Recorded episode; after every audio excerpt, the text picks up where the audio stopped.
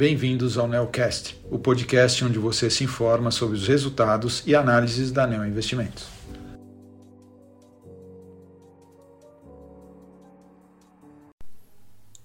Olá, meu nome é Guilherme Camacho, sou um dos gestores da estratégia de ações long and short da Neo Investimentos e estou aqui para comentar sobre o desempenho do fundo Neo Argo Long Short no mês de janeiro.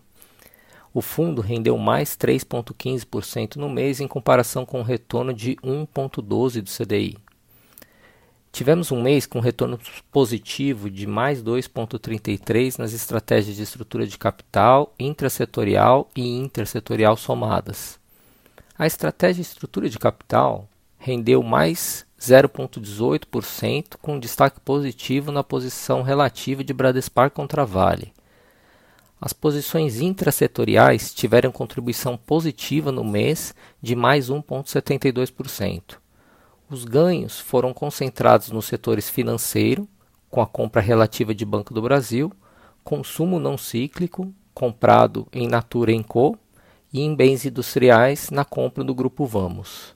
A estratégia intersetorial teve desempenho positivo também de mais 0,41%, proveniente das posições compradas no setor de consumo contra um basquete de empresas. O ano de 2023 começou com o evento Americanas, que acabou surpreendendo todo o mercado. Muito já foi falado e muito deve ser apurado dada a representatividade do acontecido. A Americanas tinha, ou tem ao menos no papel, um arcabouço de governança até então tido como correto, uma auditoria de primeira linha e sócios de referência experientes e reconhecidos, o que torna o caso ainda mais inesperado. Leremos sobre o assunto por um bom tempo, mas o importante agora é a devida apuração do ocorrido para que o mercado e a sociedade consigam curar essa ferida da forma mais correta.